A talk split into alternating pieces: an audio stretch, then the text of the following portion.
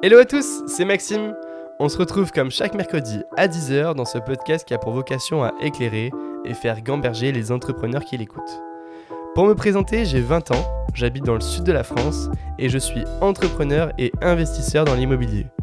Au quotidien, j'accompagne des particuliers et des professionnels dans leur stratégie d'investissement locatif. Et je réalise des opérations de marchand de biens en division foncière. Je remercie mon sponsor Blanc et son cofondateur Simon. Blanc, c'est un compte bancaire qui facilite la gestion financière des indépendants. D'ailleurs, Simon est intervenu lors de l'épisode 11 de mon podcast que je vous invite à écouter juste après celui-ci. Dans l'épisode, il partage l'histoire de Blanc, comment tu peux t'en servir au quotidien dans ton business et d'ailleurs, il donne plein de conseils aussi pour les entrepreneurs au quotidien. N'hésitez pas à consulter le site de Blanc, vous comprendrez tout www.blanc.app pour en savoir plus. Un grand merci à Blanc qui me soutient depuis quasiment le début et surtout à Simon, le cofondateur. Et dans cet épisode, j'accueille Pierre, un entrepreneur qui a lancé son business seul il y a 8 ans, sans lever de fonds. Une démarche plutôt rare à souligner. Expert dans son domaine, il aide les grands groupes à adopter les outils digitaux pour en simplifier leur utilisation. Il nous détaille tout ça dans le podcast. On se retrouve à la fin de l'épisode. Bonne écoute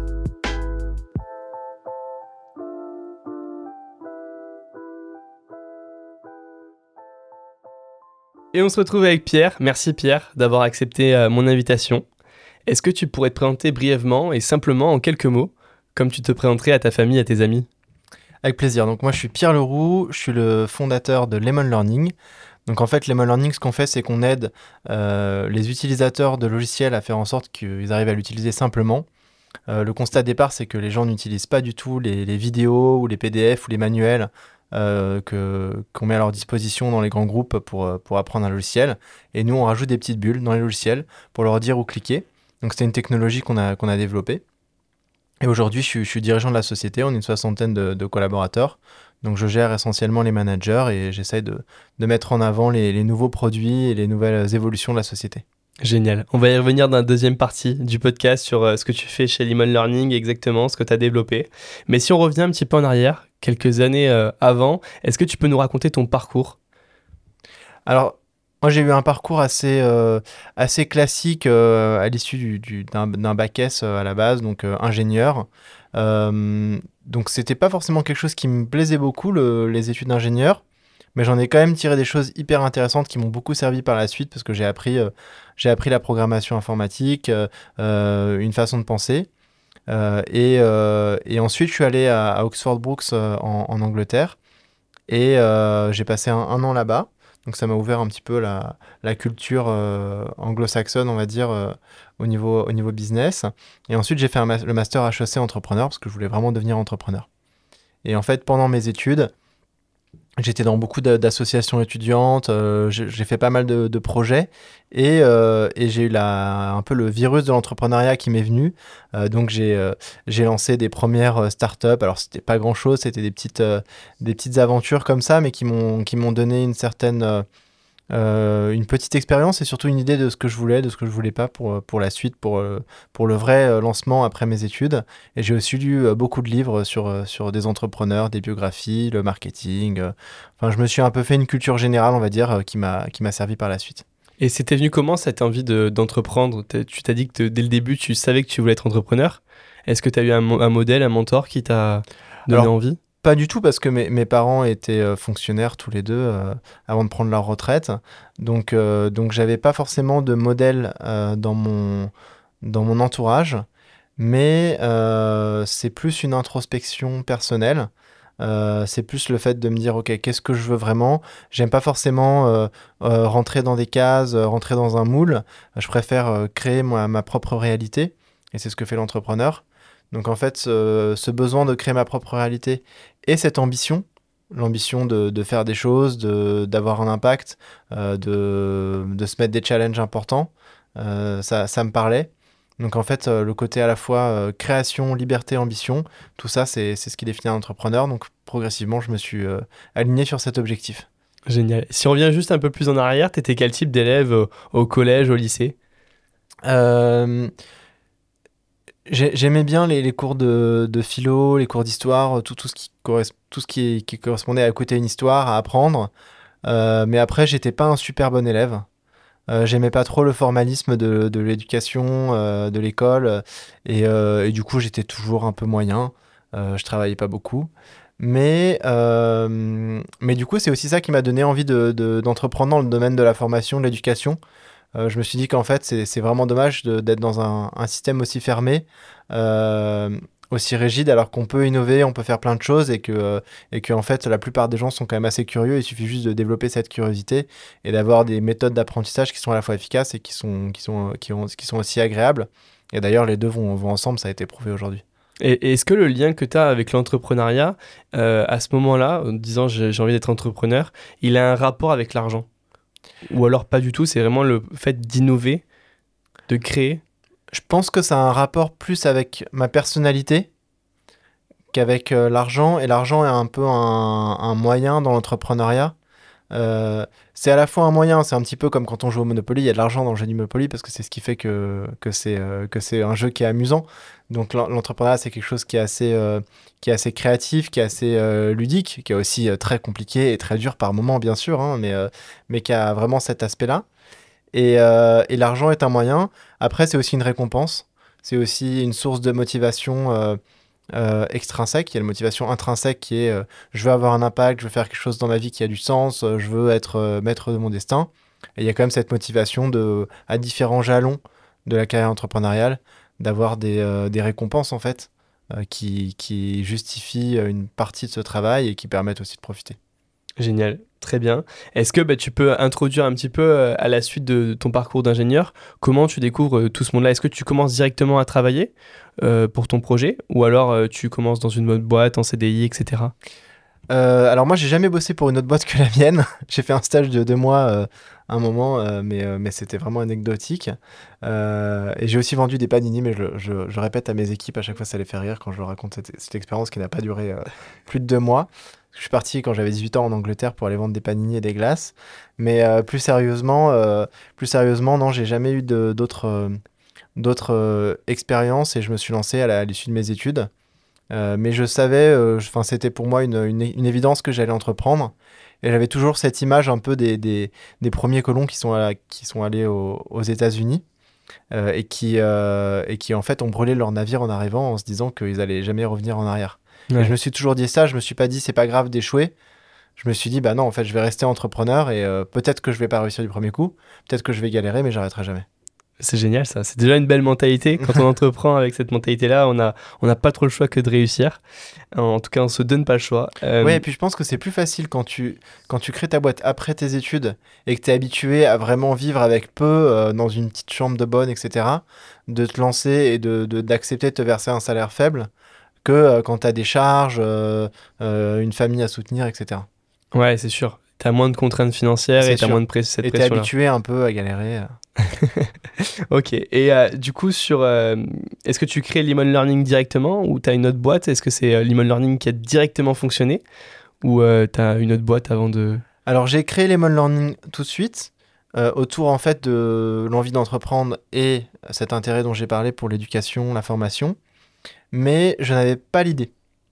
Et j'étais tout à fait à l'aise avec le fait de ne pas avoir l'idée parce que je me suis dit, je, j'avais conscience de rien savoir du monde de l'entreprise, surtout des grandes entreprises. Euh, j'avais pas fait autant de stages que mes camarades euh, qui, étaient à HEC Entrepreneur. Euh, j'ai juste fait un master d'un an. Donc en fait, eux, ils avaient, fait plein de césures, ils avaient eu plein de boîtes. Euh, moi, je savais vraiment rien.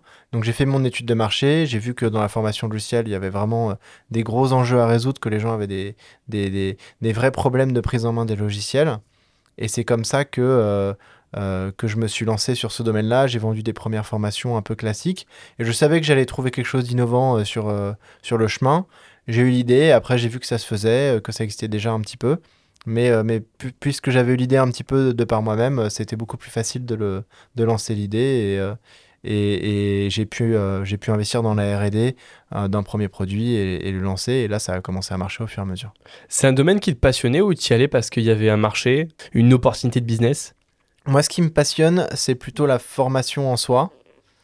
Et euh, après, j'aurais pu faire la formation en langue, ça m'aurait beaucoup intéressé. J'aurais pu faire de la formation dans beaucoup de, de, domaines. La formation logicielle en soi n'est pas un domaine qui, me, qui me passionne. Ce qui m'intéressait, c'était innover dans le domaine de l'éducation.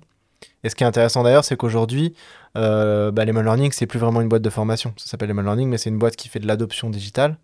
Donc il y a de la communication aussi, on envoie des messages, il y a de la, il y a de la, du support intégré pour les utilisateurs. Aujourd'hui même, on fait de l'automatisation, on, on rajoute de l'IA, on a rajouté beaucoup de choses par la suite. Et, et le travail est tout aussi intéressant, même si c'est plus 100% de la formation. Ok, et c'est quoi le MVP finalement de, de Lemon Learning? À l'époque, Ouais. le MVP, donc le MVP à l'époque, donc le, la, la version euh, minimum viable product, c'était euh, une euh, des, des petites bulles qui te guidaient pas à pas dès que tu avais une question. Donc tu cherchais, euh, tu étais dans un CRM, tu savais pas comment rajouter un, un contact, et là tu avais un petit, un petit guide qui te guidait et qui te disait où, où ajouter ton contact. Ok, génial. Ce qui est encore une fonctionnalités phares euh, d'ailleurs. hein. Oui, c'est, ok. Et euh, aujourd'hui, c'est quel type de boîte que vous accompagnez sur, chez Lemon Learning? Alors je me suis toujours concentré quand même beaucoup sur des grands groupes. On a des petits clients hein, d'une dizaine, vingtaine de salariés, mais 95% du chiffre d'affaires, c'est des grands groupes euh, que tout le monde connaît. Ok. Euh, Tu peux en citer ou pas Oui, bien sûr, je peux Ouais. en citer. euh, on travaille par exemple avec LVMH, on travaille avec Hermès dans le même domaine, on travaille avec la BNP, on travaille avec Alliance, Saint-Gobain, enfin c'est vraiment tout type de secteur. et c'est surtout des grands groupes. Ok. Et, et vous appliquez quel type de, de rémunération en tant que vous êtes euh, en, en SaaS vous du coup? On est en SaaS, donc Ouais. c'est des licences annuelles. Ouais. euh, et ensuite, il y a une petite partie mise en place euh, pour qu'on aide nos clients à, à bien intégrer la solution. Ok, génial. Tu me parlais juste avant du podcast qu'au début, quand tu avais commencé, tu étais tout seul, que tu faisais la partie euh, vente, commerciale, j'imagine que tu faisais tout. À partir de quel moment tu t'es entouré de personnes et tu as commencé à recruter? Bah, en fait, le, concept un petit peu à la base, c'est que moi, je n'ai pas programmé sur les learning. J'aurais pu faire une première version. Euh, je ne garantis pas la qualité du code de la première version, mais j'aurais pu faire une première version. Euh, mais j'ai eu une approche un peu différente. En fait, je, répartissais mon temps où j'avais 50% de mon temps où je vendais et 50% du, de mon temps où je bâtissais. Donc le matin, par exemple, j'allais contacter des gens pour essayer de, trouver des clients. Et euh, l'après-midi, je, faisais tout ce qu'il fallait pour arriver à délivrer ce que j'avais vendu. Donc j'avais un peu cette image où j'étais la locomotive qui faisait les ventes. Et derrière, je recrutais pour, euh, pour euh, staffer, pour pouvoir euh, réaliser ce que j'avais vendu. Et il y, a un- il y a un moment où la, la boîte avait quand même bien grossi. Je pense qu'on devait au moins être une vingtaine de personnes. Moi-même, j'arrivais à signer plusieurs centaines de milliers d'euros par an de, de contrats. On est arrivé jusqu'à un million. et je pense que c'est à ce moment-là à peu près que j'ai commencé à recruter des commerciaux. Donc au début, j'ai formé les Ouais, premiers donc jusqu'à ton premier million, t'as pas recruté de commerciaux Tout à fait, ouais, tout à fait. Ok. Euh, et, euh, et du coup, en fait, je, je signais énormément tout seul. Parce que l'avantage quand on est euh, son propre quand on est son propre salarié, si je puis dire, d'être le, le- principal commercial de la boîte, c'est que même si on n'a pas de formation commerciale, ce qui était mon cas en fait, j'ai une formation plutôt technique, et il n'y a pas vraiment d'école de commerciale en, France, même si j'avais pas cette formation, euh, j'avais en tête tout le produit. Bien sûr, un fondateur connaît par cœur tout son produit. J'avais en, tête par cœur tous les aspects euh, techniques, les problèmes de mes clients, euh, et au bout d'un moment, j'ai rapidement accumulé des centaines de rendez-vous. Euh, donc c'est déjà le, côté expertise est important parce que dans la vente l'expertise est, facile- est- est finalement plus important que la technique dans beaucoup de cas. Ou en tout cas c'est on va dire c'est 50-50. Donc c'est déjà finalement même un entrepreneur qui se sent pas trop commercial euh, va être peut-être meilleur que quelqu'un qui est, qui est commercial euh, par ailleurs. Puis Et cet le- effet-là, pardon, excuse-moi, Ouais, mais de- d'être le fondateur de, de- de sa boîte, est-ce que quand tu as le client en face, c'est pas toujours plus facile que d'avoir un commercial qui vend son produit, Ça qui dépend. est salarié Non? Ça dépend. Il y a, il y a- la- L'avantage d'avoir euh, d'être l'entrepreneur, c'est que tout le monde aime bien pa- parler avec l'entrepreneur. Euh, L'inconvénient, c'est que quand on arrive à 25 ans, euh, euh, le, le, le, le- prospect voit bien qu'on est un petit peu en train de, euh, euh, de faire des tours de magie et des tours de passe-passe pour arriver à, à, à faire comme si on était une grosse boîte, alors que tout le monde a compris qu'on était une petite start-up avec 5 personnes. Des fois, ça, ça peut être un peu plus compliqué que quand on est commercial et qu'on explique qu'il y a toute une entreprise derrière nous, des process, un produit, des clients, etc. Donc je pense que c'est pas forcément une, statu- une, une stature qui va, qui va euh, aider particulièrement. Ça aide par la suite, si aujourd'hui je reviens sur un deal, je vais être écouté par le, par le client, mais c'est pas- c'est négligeable. Ok. Négligeable. Et en termes de, de revenus, tu mettras combien de temps avant de te verser un premier salaire euh, sur cette boîte? Euh, J'ai mis, en fait, j'ai fait un prêt étudiant. J'ai emprunté 60 000 euros. Euh, et c'est ça qui m'a permis de me payer au début. J'ai aussi découvert que les clients ne payaient pas toujours dans les temps. Donc, il y a aussi une partie qui m'a servi à financer mon besoin en fonds de roulement. Euh, et, euh, et après, quand les 60 000 euros étaient consumés, j'ai commencé à me payer. Ok. Et Donc ça a duré combien de temps? Ça a, duré, pardon, ça a duré à peu près euh, un an et demi, deux ans. Un an et demi, deux ans. Ok. payé la deuxième année à peu près. Oh, c'est cool. Mhm. Et est-ce que ce, ce- c'est hyper intéressant de se dire que les clients ont mis du temps à, à- à te payer? Est-ce que maintenant, si tu l'as adopté dans ton modèle financier, où les clients te payent au début, avant même de pouvoir utiliser ton service? Oui, alors, mais ça, j'ai toujours fait dans les licences euh, de, de, de- faire une, euh, une, facture annuelle, euh, ce qui a vraiment un impact important sur le business model de la société et sa croissance, bien entendu, par rapport à, des gens qui seraient en, en mensuel. Mais par contre, j'avais juste mal calculé le fait qu'il y a un décalage de facture, tout simplement, de paiement entre l'émission de la facture et le règlement effectif. Ouais, c'est pas un prélèvement automatique? Euh, même, même si c'est c'est pas un prélèvement automatique parce que c'est quand même des, des sommes de plusieurs dizaines de milliers d'euros en général, mais même si c'est du prélèvement automatique, le temps qu'ils le mettent en place, euh, Oui, ça, Ça peut, ça peut prendre du temps. Ouais. Ok. Euh, tu as été focus sur un seul projet. On voit beaucoup d'entrepreneurs qui se diversifient un petit peu, tu vois, qui, euh, qui ont un projet, puis un autre, etc. Est-ce que tu penses que ça a été réellement une force pour toi d'avoir que Lemon Learning Ou je sais même pas, si tu peut-être d'autres projets à côté quand tu l'as monté, d'autres idées en tête. Mais euh, cette charge mentale-là d'être focus sur un projet, est-ce que ça t'a permis d'avancer? Je pense que c'est important. Moi, j'ai quand même une tendance naturelle à la dispersion et à la créativité. On a chacun ses personnalités. Je pense Bien que sûr. c'est ni quelque chose de positif ou de négatif, mais c'est c'est juste euh, euh, qui je suis. Au début, je vendais un peu plein de choses. Donc, c'est- j'étais pas focus focus. Au début, mon focus, c'était Pierre, tu te lances dans l'entrepreneuriat. T'en as pour des dizaines d'années d'entrepreneuriat si, si la passion et la flamme continuent. Mais euh, le but, c'est le but numéro un, c'est de survivre et de se payer rapidement. Euh, parce que le prêt étudiant euh, défile. Donc, donc au début, non, je vendais plein de choses. Je vendais plein de choses, je vendais de la formation, j'ai vendu des sites web, etc. Mais au bout d'un an ou deux, j'ai commencé vraiment à préciser, préciser et à me focus. En fait, c'était un peu un luxe de pouvoir se, focus parce que surtout quand on vend du logiciel, au début, il n'y a rien, il faut investir. Donc, euh, quand j'ai pu commencer à me focus, là, je suis vraiment resté très focus. J'ai lutté contre ma tendance naturelle à, la dispersion. Et je pense que ça a été un, avantage. Parce que je me bats quand même contre des concurrents qui, ont, qui avaient des ressources beaucoup plus importantes que moi, qui avaient des, levées euh, plusieurs dizaines, voire centaines de millions d'euros. Et euh, pour les battre en France, ce qui s'est passé parce qu'on a réussi à devenir leader en France, bah, le focus a été critique. Ok, et ben tu- t'en parlais, j'avais une question sur ça, sur tes concurrents. Euh, comment tu les vois aujourd'hui et comment tu les voyais avant? Est-ce que c'était plutôt euh, les, eux qui avaient le monopole du marché et t'essayais de grappiller des parts? Euh, Est-ce que tu essayé d'innover pour te différencier de ta concurrence? Comment tu as fait face à eux? En fait, ils étaient tous créés un petit peu avant moi. Alors, il y avait des, concurrents français qui étaient là depuis beaucoup plus longtemps, mais qui, avaient, qui étaient un petit peu moins dans une démarche, on va dire, d'innovation. Euh, et euh, un gros concurrent euh, israélien, maintenant plutôt américain parce qu'ils sont au Nasdaq, qui, avait, beaucoup de, qui avait beaucoup de moyens. et je les ai abordés différemment chacun. Les concurrents français, j'ai été beaucoup plus innovant, beaucoup plus technique. J'ai créé un produit beaucoup plus scalable. Donc c'est beaucoup par l'approche produit que j'ai réussi à me, à me différencier. J'ai écouté les retours de mes clients, je les ai implémentés. Et face aux concurrents euh, euh, israélo-américains, ma stratégie a été d'être beaucoup plus flexible. Euh, et ça a, été, euh, ça a été très efficace parce qu'en France, finalement, on n'a pas la même euh, culture. Et entre des décisions qui ont été prises aux États-Unis de on va faire comme ça pour des centaines de clients et c'est comme ça qu'on va grossir, et la réalité du terrain d'un client français qui a spé- spécificité, ça a été, c'était beaucoup plus efficace d'avoir notre approche nous beaucoup plus agile. Donc on pouvait se permettre de faire des choses. On a changé notre business model à plein de moments. Euh, on a changé notre pricing model. Donc en fait, on a fait des, on a un peu fait des hacks très C'est hyper agressifs intéressant. euh, qui nous ont permis de gagner face à eux. hein. Ouais. En fait, c'est un petit peu comme, euh, c'est un petit peu le côté guérilla. En fait, c'est un peu comme quand d'un côté il y, a une- il y a une guérilla et d'un côté il y a une armée beaucoup plus avancée, beaucoup plus, beaucoup plus organisée. Bah, la guérilla va trouver des moyens non conventionnels pour arriver à battre ses, ses opposants.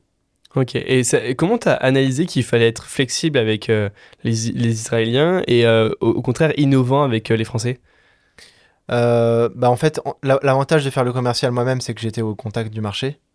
donc ça me, permet, ça me permettait en fait d'avoir une connaissance fine des clients. et ensuite, je pense que c'était surtout le fait d'oser, de se dire, ok, j'ai un modèle, j'ai le côté scalable, j'ai créé un produit scalable, mais je ne suis pas non plus psychorigide. Je peux adapter plein de choses, notamment la façon dont on délivre le service. Pas uniquement le, produit est, très standard. On a, on a fait très peu de customisation. Euh, mais par contre, euh, la façon de délivrer le service est beaucoup plus adaptable. Ok.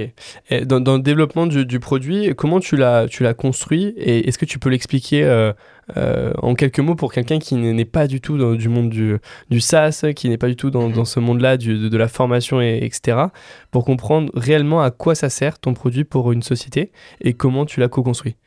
D'accord.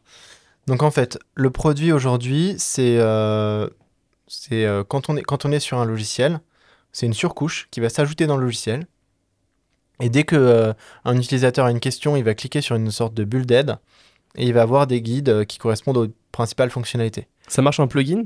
Ça marche en plugin notamment. Ok. Soit directement, c'est intégré sur le site, euh, comme, comme on intègre un chat sur certains sites. Ouais, bien sûr.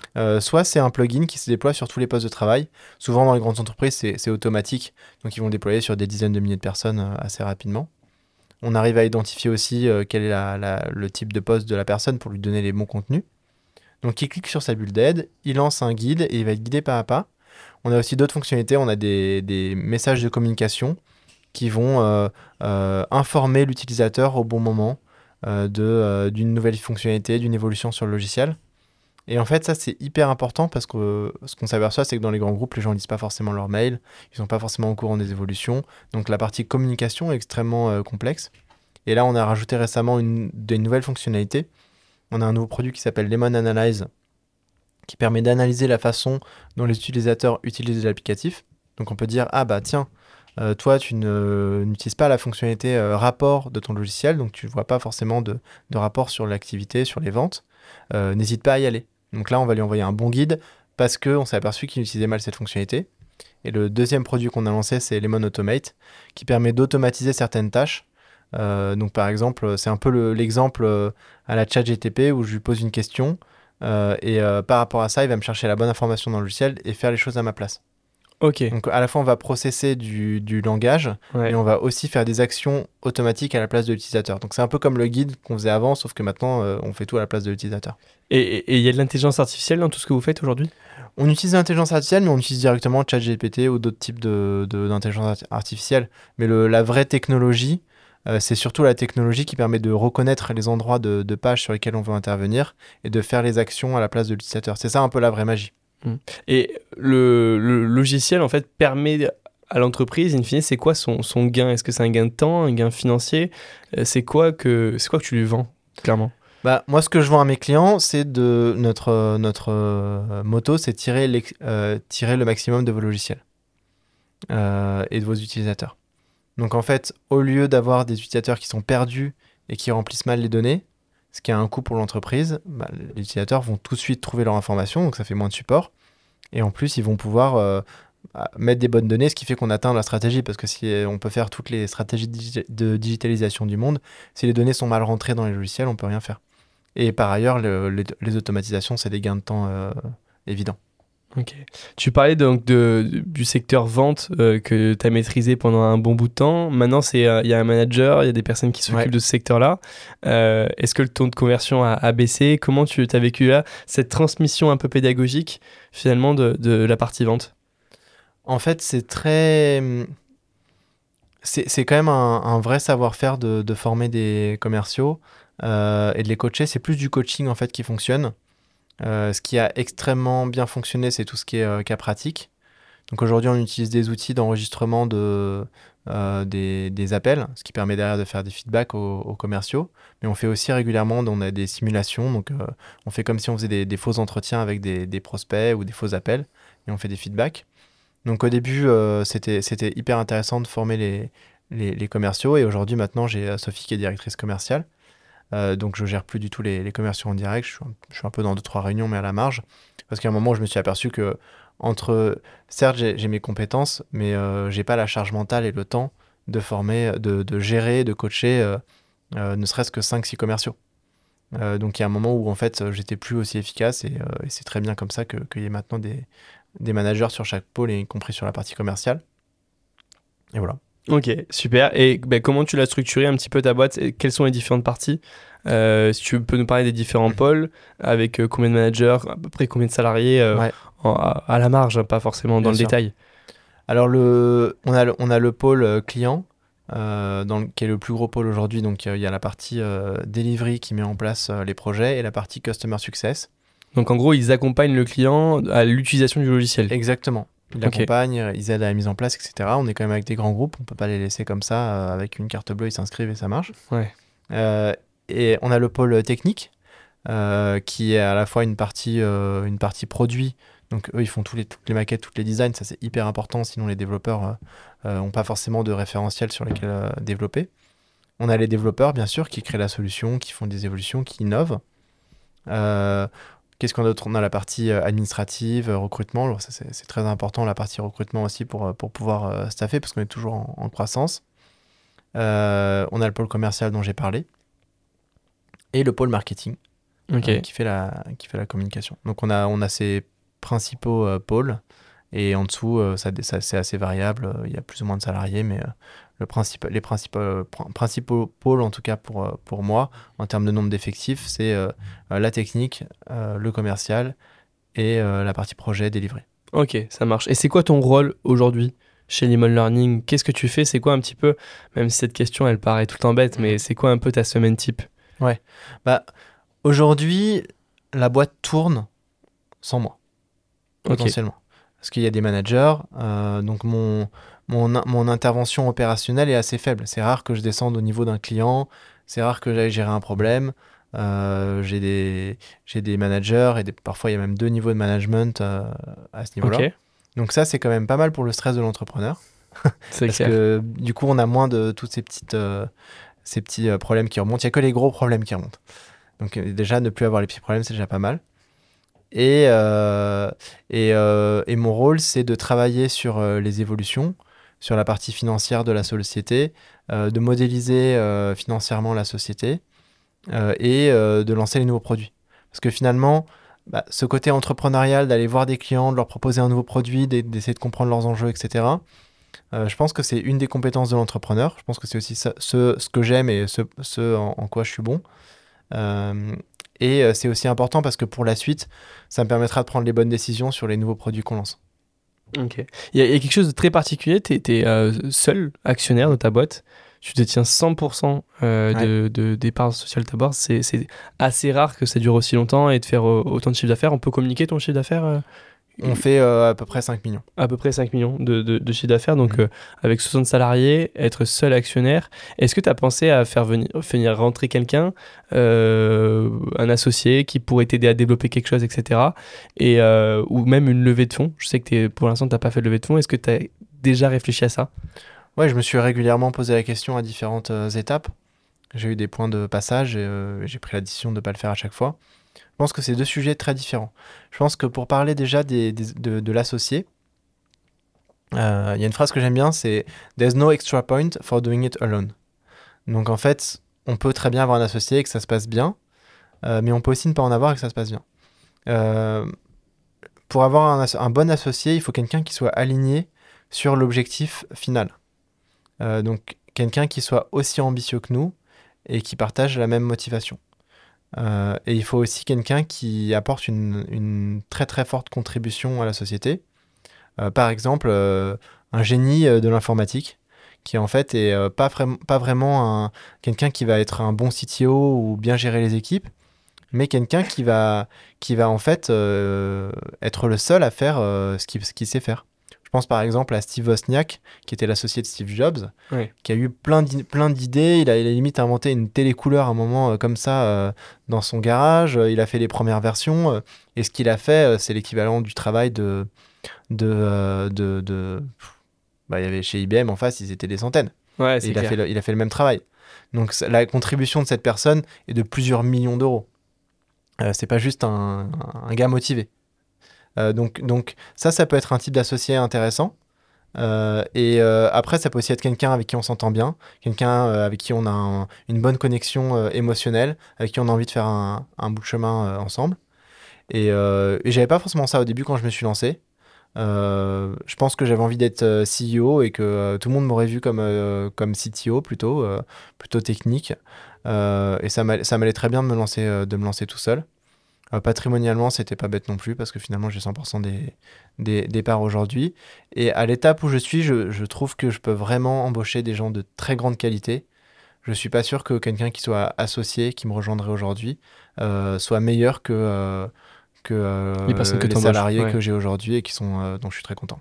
Ok. Et la deuxième question par rapport à la levée de fonds, est-ce Ouais. que ça t'aurait permis d'accélérer, de passer certaines étapes beaucoup plus rapidement? Ça, ça m'aurait permis d'accélérer, de lever des fonds. Euh, après, peut-être que ça aurait peut-être pas forcément été une bonne idée, peut-être que j'aurais fait beaucoup d'erreurs parce que finalement ça m'a permis d'apprendre. Après, bon, je dis pas que j'ai été lentement parce qu'on a quand même, euh, on a quand même une belle croissance, on a quand même, euh, on fait quand même clair. plusieurs millions en, en peu d'années. Euh, mais ça m'a permis d'apprendre à chaque étape, de bien faire les choses à chaque étape, de bien comprendre les choses à chaque étape. Donc je pense que pour une première boîte, c'était pas mal. Euh, et euh, ça a permis aussi de prendre des décisions un peu, des fois, face aux concurrents euh, efficaces, de changer de modèle, de prendre des décisions très vite. Donc ça avait quand même un petit, un petit avantage. Et finalement, ce que j'ai été chercher comme argent commercialement auprès de mes clients, euh, bah, c'est à peu près euh, des petites levées de fonds à chaque fois. Ok. Mais sans te diluer? Sans me diluer, non, c'est de l'argent, je veux dire. En faisant du commercial, euh, les années où je, où je faisais euh, 600 000, 1 million de chiffre d'affaires euh, tout seul, c'était une, une petite levée de fonds. Oui, en fait, ouais, où tu réinvestissais du coup tout l'argent que tu Voilà. générais dans Quel- ta boîte. Ok, oui, mais Quelqu'un qui lève, euh, ouais, quelqu'un qui lève 2 millions et qui le dépense sur deux ans, ça fait un million par an. Ouais, euh, c'est presque ce que ce qu'on peut faire commercialement ou c'est ce qu'on peut faire commercialement tout seul. Et c'est l'avantage du SaaS euh, par rapport aux autres modèles? Je pense pas. Je pense que le SaaS c'est pas forcément euh, le plus facile là-dessus. Euh, Il y, a des- il y a des gens qui sont euh, qui ont des sociétés, euh, des agences web, des agences euh, diverses et variées, des gens dans, dans l'immobilier comme toi, euh, qui peuvent faire vraiment beaucoup, beaucoup, beaucoup en chiffre d'affaires sans lever de fonds. Ok. La capacité, en fait, on sous-estime la, la productivité, notamment la productivité commerciale euh, de l'entrepreneur. Après, je pense que ça peut être intéressant de lever des fonds euh, si, euh, s'il y a vraiment un développement aux États-Unis ou quelque chose comme ça. C'est, pour moi, le lever des fonds, c'est important quand on sent qu'on est vraiment sur une navette spatiale ou qu'on tient vraiment dans un projet qui est très capitalistique. Ok. Et euh, en ce moment, on en parlait juste avant le podcast de la stratégie un petit peu et de l'enjeu international. Est-ce que euh, t'y t'y réfléchis à cet enjeu-là et comment t'y réfléchis par rapport à une potentielle levée de fonds Et Pas du tout. on- le but c'est d'être bootstrap? Bah, Aujourd'hui, on a réussi à devenir, euh, à devenir leader en France. Je pense qu'on peut devenir leader en Europe en continuant sur euh, nos fondamentaux, euh, sans forcément lever de fonds. Euh, après, pour, euh, ça peut être intéressant euh, pour de la croissance externe ou si tu veux vraiment veux accélérer aux États-Unis. Ok. Là, euh, c'est un passage un peu obligatoire? Pas forcément, mais en fait, si, si on s'aperçoit qu'on a, le, qu'on a la, la ressource pour se dire, OK, on embauche euh, 40 commerciaux, euh, donne un chiffre au hasard, on embauche 40 commerciaux l'année prochaine et on arrive à, la, on arrive à, à avoir un avantage concurrentiel qui fait que euh, ces 40 commerciaux arrivent à produire euh, de la croissance et du chiffre d'affaires. Dans ce cas, lever- la levée de fonds et la dilution est tout à fait justifiée et ça vaut le coup de lever des fonds. Ouais, forcément. Ok. Euh, en termes de mentalité, en mentalité entrepreneuriale, comment elle a évolué entre le moment où tu crées Limon Learning et aujourd'hui où euh, t'es patron avec euh, euh, 60 salariés, euh, quasiment 5 millions de chiffre d'affaires comme on, disait juste avant? Hmm, je pense que je garde la même, la même mentalité qu'au début en termes d'approche de l'entrepreneuriat. Le côté un peu pragmatique, euh, passionné, l'idée de lan- lancer de nouvelles choses, euh, euh, de travailler avec des gens intéressants. Euh, ce qui a changé, c'est plus la maturité et la façon dont je vois mon rôle. Euh, je pense qu'au début, j'étais un peu trop gentil. Euh, je pense que je suis encore. Mais, euh, euh, on s'endurcit, on apprend à parler, on apprend à communiquer, euh, on apprend à manager. Euh, ça, c'est important. Euh, on, développe son intelligence émotionnelle avec, euh, les années et le fait de, de devoir gérer euh, autant de gens.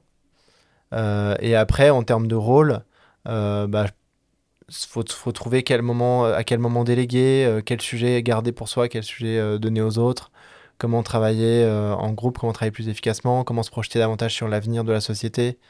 Voilà, c'est plus l'évolution du rôle. Et t'entends quoi par trop gentil? Quand tu dis que t'es trop gentil toujours maintenant, c'est hyper intéressant parce qu'il y a beaucoup d'entrepreneurs qui... tu parles plutôt de management, tu parles plutôt avec tes clients? Je pense qu'il y a beaucoup d'entrepreneurs qui sont quand même des gens assez euh, ouverts, Ouais. et qui dit ouvert dit empathique. Ouais. Et, euh, et, des, et, et en général, on a, en général, on a tous été quand même plutôt bien élevés. euh, et on a envie de, de- que nos salariés soient heureux, soient contents, etc. Sauf que parfois, on est obligé de prendre des décisions difficiles, notamment avec les gens qui performent pas. Euh, et ça, c'est quelque chose qu'il faut, qu'il faut développer, dire les choses, et ne pas forcément vouloir être aimé, mais vouloir être respecté, vouloir être juste aussi. Euh, donc on change, sa, on change sa posture, on change aussi tout ce qu'on a qui est lié à l'éducation, qui est lié à, l'école, euh, pour avoir quelque chose de plus réaliste et de plus adapté avec les besoins de la société.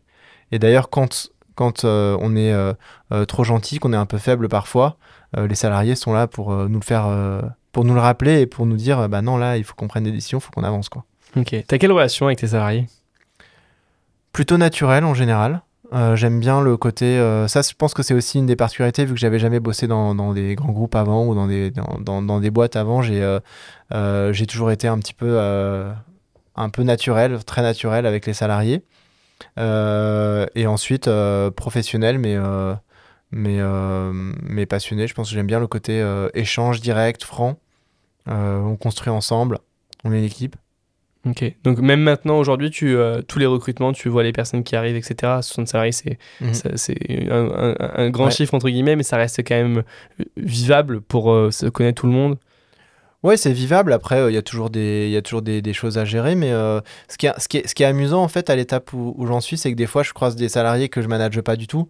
Donc, il n'y a pas un lien de, de subordination directe, etc. Donc, ça, ça rend les rapports un peu plus, euh, un peu plus détendus, en tout cas de mon côté. Ouais. C'est sympa. C'est sympa aussi de, de, de les voir aussi euh, interagir entre eux sans être dans un management ou une action directe. De voir euh, cette euh, société qui vit un peu d'elle-même, cet écosystème de personnes qui vit un peu de, de lui-même, c'est assez, c'est assez intéressant et gratifiant, je trouve. Ok.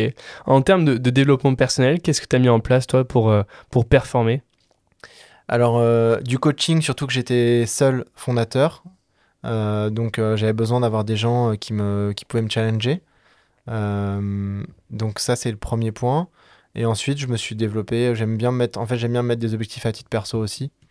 Euh, donc, je me suis mis des objectifs euh, sportifs, euh, perso, euh, de développement. Et ça m'a beaucoup aidé dans le, dans le travail aussi. Quand tu dis un coach, c'est quoi? C'est un coach par rapport à ton business? Un coach euh, J'ai un coach euh, commercial, euh, donc c'est Jab, qui font du, de l'accompagnement commercial et que je recommande. Euh, J'ai euh, Tristan Diaris aussi qui me qui m'a- qui m'accompagne depuis, le, depuis les débuts euh, du Melsion, qui accompagne pas mal euh, d'entrepreneurs. Euh, J'ai aussi Lucas Di- Diressi de Mega qui, qui m'accompagne depuis peu, qui est, qui, est dans mon board. On devait faire un board de trois personnes, maintenant c'est un board d'une personne, mais ça me va très bien. C'est dans le cadre du réseau Entreprendre. Donc, euh, j'espère que j'oublie personne, mais euh, voilà, c'est euh, c'est mes, trois, mes trois mentors, coachs. J'ai eu des coachs à, à différents moments, notamment grâce au réseau Entreprendre, donc ça m'a beaucoup aidé. Je fais aussi partie du club Bootstrap, qui est, qui est hyper, hyper intéressant et, et inspirant parce que je rencontre d'autres entrepreneurs qui ont aussi levé des fonds, qui, ont, pardon, qui, ont aussi, qui sont aussi en, en Bootstrap, auto-financement, en Bootstrap, et qui n'ont pas levé de fonds et, euh, et qui ont eu des parcours aussi euh, assez similaires. Euh, Je crois que je sais plus ce qu'il faut faire pour rentrer. Je crois que c'est plus de 20 salariés et plusieurs, plusieurs millions de chiffre d'affaires. Donc c'est intéressant d'échanger avec Ouais, eux, j'imagine, ouais. de vous apporter mutuellement sur parce qu'une boîte qui lève des fonds n'a pas les mêmes problématiques finalement qu'une boîte qui ne lève Si. pas de fonds. Si, si, globalement, surtout en fait, sur- surtout dès qu'on dépasse les 20 salariés, ça fait plus. Enfin, plus on grossit, moins ça fait de différence. Ok. Euh, Il y a toujours des, des problématiques humaines à gérer, c'est le premier truc qui, qui revient. Des enjeux de structuration. Euh, la méthodo est un peu différente, mais euh, les bonnes pratiques restent les mêmes, il y a beaucoup de convergence. Ok, ça marche. Euh, quand tu dis que l'humain c'est le plus euh, délicat à gérer euh, dans une boîte, comment toi tu l'as géré? En apprenant au fur et à mesure, en gérant plusieurs situations et les situations se reproduisant euh, Avec l'expérience Avec l'expérience, ouais. Ouais, ok. Et tu as mis en, place des choses pour les salariés? Il y, a, beaucoup de choses à la mode, notamment sur LinkedIn. Je sais qu'il y, a- beaucoup de, boîtes, de startups euh, qui essayent, pour attirer des talents chez eux, de mettre euh, des congés limités, par exemple, du télétravail, etc. Est-ce que tu as mis des choses en place, toi, pour, euh, attirer du monde? Euh, bah, on a mis en place euh, des choses plus classiques, euh, un peu de RTT, des tickets resto. Euh, je pense que le gros atout de notre société, c'est les locaux en plein Paris. hyper sympa. Il y a des gens qui sont en full remote aussi, on s'est adapté à ça. On a, on a mis du remote en place, mais on a aussi des gens en full remote, donc ça nous a permis d'attirer d'autres types de, talents. je pense que l'ambiance compte pas mal.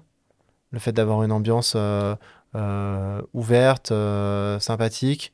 Euh, qui est pas bullshit, parce que des fois, il y a des, sociétés qu'on euh, qu'on grossit rapidement et qui, euh, ont une ambiance un peu bullshit. Nous, on a recruté des gens qui n'étaient pas tous issus de, de, grandes écoles, pas tous issus de, de start-up. Donc ça permet d'avoir quelque chose d'assez d'assez divers. mais après, je pense qu'on voit beaucoup de boîtes qui communiquent sur, sur, des, sur ce genre de mesures. Des fois, il y a une mesure mise en place. après, il faut voir la réalité des faits faut voir est-ce que vraiment les gens sont heureux dans ces boîtes-là. Est-ce que c'est un effet de mode pendant deux ans parce qu'on a levé 100 millions? Est-ce que c'est des choses qui arrivent à être maintenues dans le, dans le temps? Euh, Est-ce que derrière, euh, on s'aperçoit qu'il n'y a pas des, des, des, coupes qui sont faites Enfin voilà, je pense qu'il faut vraiment aller dans le détail de ces, de ces mesures et de voir si c'est vraiment euh, viable sur le long si terme. c'est vraiment viable sur le long terme, si c'est vraiment appliqué, parce qu'on a quand même des impératifs économiques. Moi, j'adorerais qu'on travaille tous deux, jours par, deux jours par semaine, et, etc. Mais je vois pas comment on pourrait le mettre en place chez nous. Ouais, en tout cas, ça serait compliqué mm. pour être euh, rentable sur. Euh, Après, c'est vrai qu'on change quand même de façon de travailler. Euh, je, je regarde jamais les horaires des gens avec qui je travaille, sauf quand il y a des abus, quoi. Mais, mais on, est plus, on est de plus en plus sur un objectif de résultat et pas un objectif de moyens. Ok. Tu sens que ça, hum, cette chose-là, elle, a changé avec le temps. Il y a beaucoup de personnes qui, qui disent que, par exemple, les jeunes euh, on, ne veulent pas travailler. Tu vois, c'est une réflexion que j'ai souvent entendue, que j'ai du mal à entendre. Et moi, je pense, c'est mon avis personnel, que c'est plutôt les sociétés qui doivent s'adapter à ces jeunes en leur proposant différentes choses et plus, tu vois, les objectiver finalement sur des résultats concrets, etc. Plutôt que de se dire, ben voilà, il fait 9h-17h euh, et euh, tu dois bosser tant d'heures, etc. Le résultat n'est pas important. Et finalement, j'ai l'impression que les jeunes cherchent de plus en plus ça aujourd'hui. Je pense qu'il y a plusieurs il y a plusieurs phénomènes à, l'œuvre. Euh, on, a des, on, a, on a vraiment eu un, choc euh, psychologique du Covid où euh, le, les gens se sont retrouvés chez eux, ont eu plus de temps pour eux et se sont posé des questions. Et on, on a toute une génération, mais toutes les générations confondues, qui sont, qui sont revenues sur un modèle pas uniquement d'équilibre entre la vie perso et la, et la, vie pro, mais de lifestyle, de mode de vie. Quel est le mode de vie que je veux avoir? Parce que les gens restent travailleurs, j'en suis convaincu, mais ils veulent avoir un bon mode de vie. C'est ça la nuance. On ne peut pas donner un mode de vie euh, euh, métro, euh, la défense, contrainte 1, contrainte 2, contrainte 3, etc. Donc en fait, il faut y aller mollo sur les contraintes qu'on donne aux gens et qu'elles soient réellement justifiées. après, c'est vrai que je pense que c'est, je pense que c'est aussi lié au rapport de force du marché de l'emploi.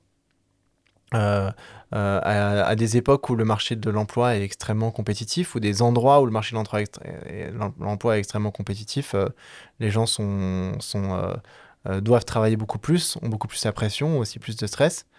Et dans des situations où l'emploi des, euh, enfin, moi, dans, dans, mon secteur, euh, c'est des gens euh, qui, qui, sont des emplois qualifiés, de cadres. le rapport de force est plutôt passé côté salarié récemment, depuis quelques années. Donc c'est aussi ça qui fait que, que les gens sont, sont, sur ces situations-là. Et ça se voit dans les pays nordiques. Je travaille avec des... On a travaillé avec les pays nordiques à un moment. Les gens sont beaucoup plus, sont beaucoup plus orientés vers leur vie perso et moins vers leur vie pro. Et dans des pays euh, où il y a beaucoup plus de, il y a beaucoup plus de pression, euh, je pense à l'Inde par exemple, euh, bah là les gens ont deux travails, trois travails, etc. Ouais, donc il y, a cette conscience-là finalement qui vient chez des employeurs comme toi avec beaucoup de salariés, où c'est une tendance qui arrive, où il faut leur mettre le moins de contraintes possible mmh et leur faciliter le plus la vie. Est-ce qu'il y a un terme d'objectif financier aussi Il y a une part de, de variable qui, qui, est mise en place sur les résultats Les intéresser au projet? Nous, on l'a toujours eu en place sur les commerciaux. Euh, on pense à le mettre en place sur d'autres équipes. Euh, je pense que c'est intéressant de mettre en place ce, côté un petit peu intéressement au résultat. Mais il y a des études qui ont prouvé que c'est pas forcément euh, ce qui fait la motivation, le, fait de, mettre des, des, incentives financières. Il y a, quelqu'un qui, qui, disait des... les commerciaux moi sont très incentivés donc cette phrase ne s'applique pas à, mon cas mais il y a des gens qui disent que c'est pas des machines à sous dans lesquelles on met de l'argent et plus on met d'argent plus ça rapporte. Mmh. Euh, il y, a une déconnexion entre euh, la motivation et euh, la rémunération. Il faut que ça reste euh, faire, mais c'est pas ça qui fait la motivation d'une personne euh, dans beaucoup de cas. Ok, super. Tu disais que vous avez des bureaux en plein Paris, c'est des bureaux que vous, vous louez actuellement Ouais. Ouais, ok. Et en termes d'investissement, est-ce que, donc, je sais pas si toi en perso ou avec la boîte, vous avez investi un petit peu? Bah, J'aurais bien acheté des locaux, mais en plein Paris, c'est pas possible. Et je suis pas sûr cher, que ouais. les salariés veulent y aller, veuillent y aller euh, euh, en, en banlieue euh, alors qu'ils sont habitués à ces locaux-là. Euh, donc on va pas acheter de locaux. Mais j'ai regardé quand même. Euh, après, en perso, moi j'ai fait un petit investissement euh, Airbnb euh, en Espagne. Ok, Donc, Ça génial. va bien. Pour l'instant, ça marche pas mal. J'ai fait ça l'année dernière. Ok, c'est un investissement mi-plaisir, mi, euh, mi, pa- mi, euh, rendement, entre guillemets, ou purement rendement T'es passé avec une boîte, avec. Je l'ai fait en direct. En direct, ok. Je pense que. Tu connaissais bien le secteur? Pas spécialement, mais j'ai fait mes études de marché. Je m'étais pas mal intéressé à Airbnb. Je pense qu'il y a pas mal de- d'in- de- d'intérêt. Et je pense que l'Espagne, c'est assez, c'est assez intéressant. Il y a, en, ce qui est intéressant en Espagne, c'est qu'il n'y a pas trop cette culture d'investir dans une maison ou un appartement. Donc tout reste un petit peu dans son jus. Donc en fait, euh, du coup, j'ai pu lancer des travaux et refaire un truc bien. Et euh, du coup, le, le Airbnb, bien sûr, euh, Sort du lot. Sort du Mm. lot par rapport aux autres biens. Génial. Tu peux nous en parler un petit peu de, cet- de cet investissement-là, un petit peu pour avoir les chiffres, c'est-à-dire que Ouais. en termes de rentabilité, pour comprendre. Je sais qu'il y a beaucoup d'auditeurs qui, euh, qui me suivent aussi par Mhm. rapport à ça. Moi, je suis dans l'immobilier, donc euh, je pense que ça en Oui, un oui, peu c'est pour ça que je t'en parle. C'est pour ça que je t'en parle. Euh, donc en fait, euh, j'ai mis 230 000 euros et euh, l'objectif c'est que ça rapporte à peu près euh, 4 000 euros par mois. Euh, donc l'objectif c'est de faire euh, de faire pas mal de chambres euh, dans le dans le bien parce que plus il y a de chambres, plus on loue facilement. Surtout que c'est pas juste en face de la mer. Et qu'est-ce que je peux dire d'autre sur, cette, sur cet investissement? Bah, J'ai eu du mal à avoir un prêt, Ouais. donc j'ai fait un prêt conso. Euh, les prêts en Espagne, c'est compliqué. Les conditions côté Espagne sont vraiment compliquées. Et côté France, pas toutes les banques sont à l'aise avec le, le fait de faire ça. Donc ça veut dire qu'il faut potentiellement prévoir le coût de, de le faire euh, avec un investissement direct ou, euh, ou, euh, ou en tout cas de vraiment demander au banquier avant et d'avoir les bonnes garanties. Sauf si on hypothèque un bien qu'on a déjà, par exemple quelqu'un qui aurait remboursé sa résidence principale, pourrait mettre sa résidence principale en hypothèque et là il n'y a pas de souci, ça se fait. Là, c'est plus facile à, accéder. C'était une rentabilité dingue quand même, par contre, parce que 4000 euros par mois, en, en moyenne sur, sur 12 mois, ça fait à peu près, enfin, à peu près 50 000 euros. On, on s'y approche euh, euh, quasiment. Bah, L'astuce en fait c'est d'augmenter le nombre de chambres. Ouais. Ça veut dire que j'ai pris une cuisine, j'ai coupé en deux, euh, j'ai pris un salon, j'ai, j'ai, euh, j'en ai fait un salon convertible. faut vraiment vraiment augmenter le nombre de chambres. Ok. Et t'as combien de couchages, par exemple, pour le, sur le bien? Bah là je vais, là du coup au départ j'en avais trois Ouais. et là je vais monter à 7. Sept couchages. Ouais, 7 couchages. Ouais, donc c'est propre. Et en fait ce qui est bien c'est que du coup il y a peu de biens en compétition. Ouais. Plus il y a de personnes, En fait, il ce qui est bien, c'est d'avoir un, c'est d'avoir un, un bien qui est relativement rare en termes de nombre de couchages sur, euh, sur Airbnb. Et à ces niveaux-là, moi, j'ai fait un truc sympa, mais à ces niveaux-là, je- les, les, les clients ne cherchent pas forcément le, le truc design ou euh, parfait, etc. Ils cherchent la piscine et le fait de pouvoir euh, arriver à, à nombreux, quoi. Ouais, c'est ça. Et tu t'es formé comment sur cet investissement locatif? J'ai vu pas mal de vidéos sur euh, YouTube Ouais. euh, gratuit. des Américains. Des Américains. Ils sont très très bons les Américains sur euh, tout ce qui est Airbnb, etc. Il n'y a pas tant de ressources que ça en France, euh, alors que les Ricains ils sont vraiment bons. Génial. Et l'étude de marché là-bas, comment, comment tu l'as faite? Euh, C'est t'es parti sur place, euh, visiter un petit peu? Ouais, j'ai bah, j'ai regardé en fait les sites. euh, je parle pas très bien espagnol. j'ai regardé les sites existants et j'ai j'ai regardé quels étaient les, les prix de, des, des, des biens. J'ai regardé des vidéos, j'ai vu que c'était assez négociable. Euh, et euh, par ailleurs, j'ai été sur Airbnb et j'ai regardé combien, ça se, combien se louait quel type de bien. Ok. Donc j'ai essayé de faire un peu le ratio. J'ai fait un tableau Excel, mais je pense que c'est pas la peine de faire des grands tableaux Excel. Je pense que ce qu'il faut vraiment regarder, c'est aller sur Airbnb, regarder les biens et voir est-ce qu'ils sont bookés euh, sur plusieurs mois, Mm. faire son petit suivi, etc. Il y a un site qui est pas mal qui s'appelle AirDNA aussi qui permet Ouais. de bien faire son étude de marché. Qu'on connaît, qui est très bien. Ouais. Ok, super, ouais, ouais. Et euh, t'as investi aussi en bourse? Ouais. Si je me trompe pas, c'est quoi ta stratégie en bourse? Euh, alors en bourse, euh, je fais pas mal de value investing. Ok. Je pense que c'est un peu un bon mot-clé pour les gens qui veulent euh, investir en bourse, qui veulent rentrer sur ce système-là. En fait, il y a un peu deux façons intéressantes pour moi d'investir en bourse. soit d'acheter des sociétés qui ont une forte décote par rapport à leur valeur réelle. Par exemple, qui est, on, on étudie les comptes de la société et on voit qu'elle est 40% sous-évaluée. On se dit, OK, euh, euh, souvent les sociétés sont évaluées par exemple sur leur, euh, leur PER, donc leur Price Earning Ratio, le ratio entre leurs bénéfices et le prix en bourse.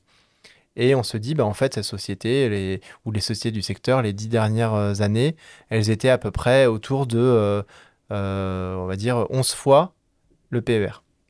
11 fois les bénéfices. Donc j'achète finalement 11, 11 ans de bénéfices. Et si on s'aperçoit qu'elle est à 5, on achète, en fait, on est, le prix, c'est 5 fois les bénéfices. Sauf si vraiment il y a une catastrophe, etc., euh, qui ne va pas se résoudre avant 10 ans. Peut-être que c'est un- un- juste un petit, euh, un petit soubresaut. On voit que la société a 5 fois les bénéfices. On sait que mécaniquement, elle va revenir à 13. Statistiquement, euh, il n'y a pas de raison que ça ne revienne pas à 13. Donc si on est capable de faire vraiment une hypothèse sur cette société, alors on se dit, bah, dans ce cas, ça vaut le coup d'investir. Et on sait qu'on peut faire euh, peut-être euh, 40%, 30%, euh, même si on fait 15 15-20%, c'est déjà, c'est déjà génial sur C'est le long c'est terme. pas mal, même en- surtout en bourse. Quoi. Voilà.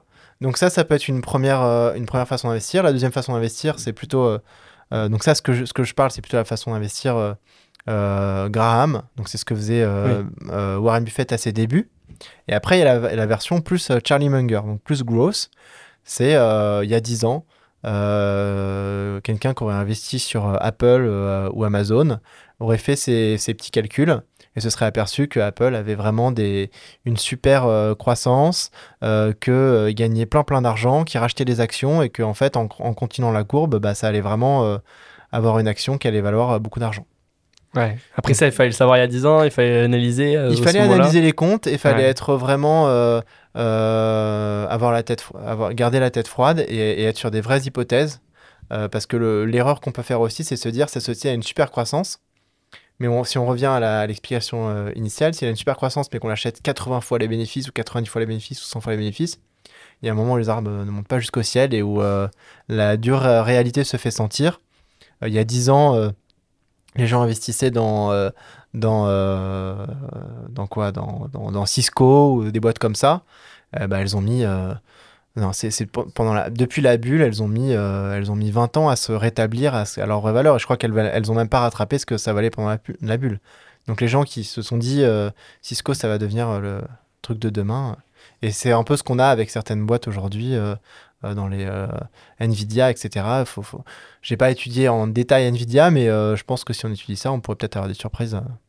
Ok. Et tu, tu euh, t'étudies ça comment En fait, tu trouves où les ressources, euh, par exemple les bilans et les comptes euh, Euh, Il y a plein de sites. Ouais. Il y a plein de sites euh, qui permettent de qui permettent de- de- d'avoir les il y a Seeking Alpha qui est pas mal par exemple pour pour regarder les, les comptes des sociétés il faut un peu se former en fait l'astuce c'est que c'est chiant c'est chiant pour la plupart des gens tout le monde préfère se Tout dire ce qui est euh, difficile et chiant. voilà euh, le France, bitcoin euh, ça va monter parce que machin parce que truc et ceci cela ça va monter Euh, faire ce que je propose c'est assez chiant et ça prend du temps et il faut, faut au moins que ça plaise un petit peu pour Et toi, ça t'intéressait déjà de base T'avais une appétence pour ça? Moi, j'aime bien ça. J'aime bien regarder un peu, faire Ouais. mes hypothèses. Il y a un truc qui est intéressant, c'est ce qui, qui est à voir. Il y a bien sûr tout ce qui est Warren Buffett, etc. Mais il y a tout ce qui est Magic Formula. Mhm. La Magic Formula, il y a un petit bouquin qui existe. euh, c'est euh, euh, The Little Book That Beats the Market.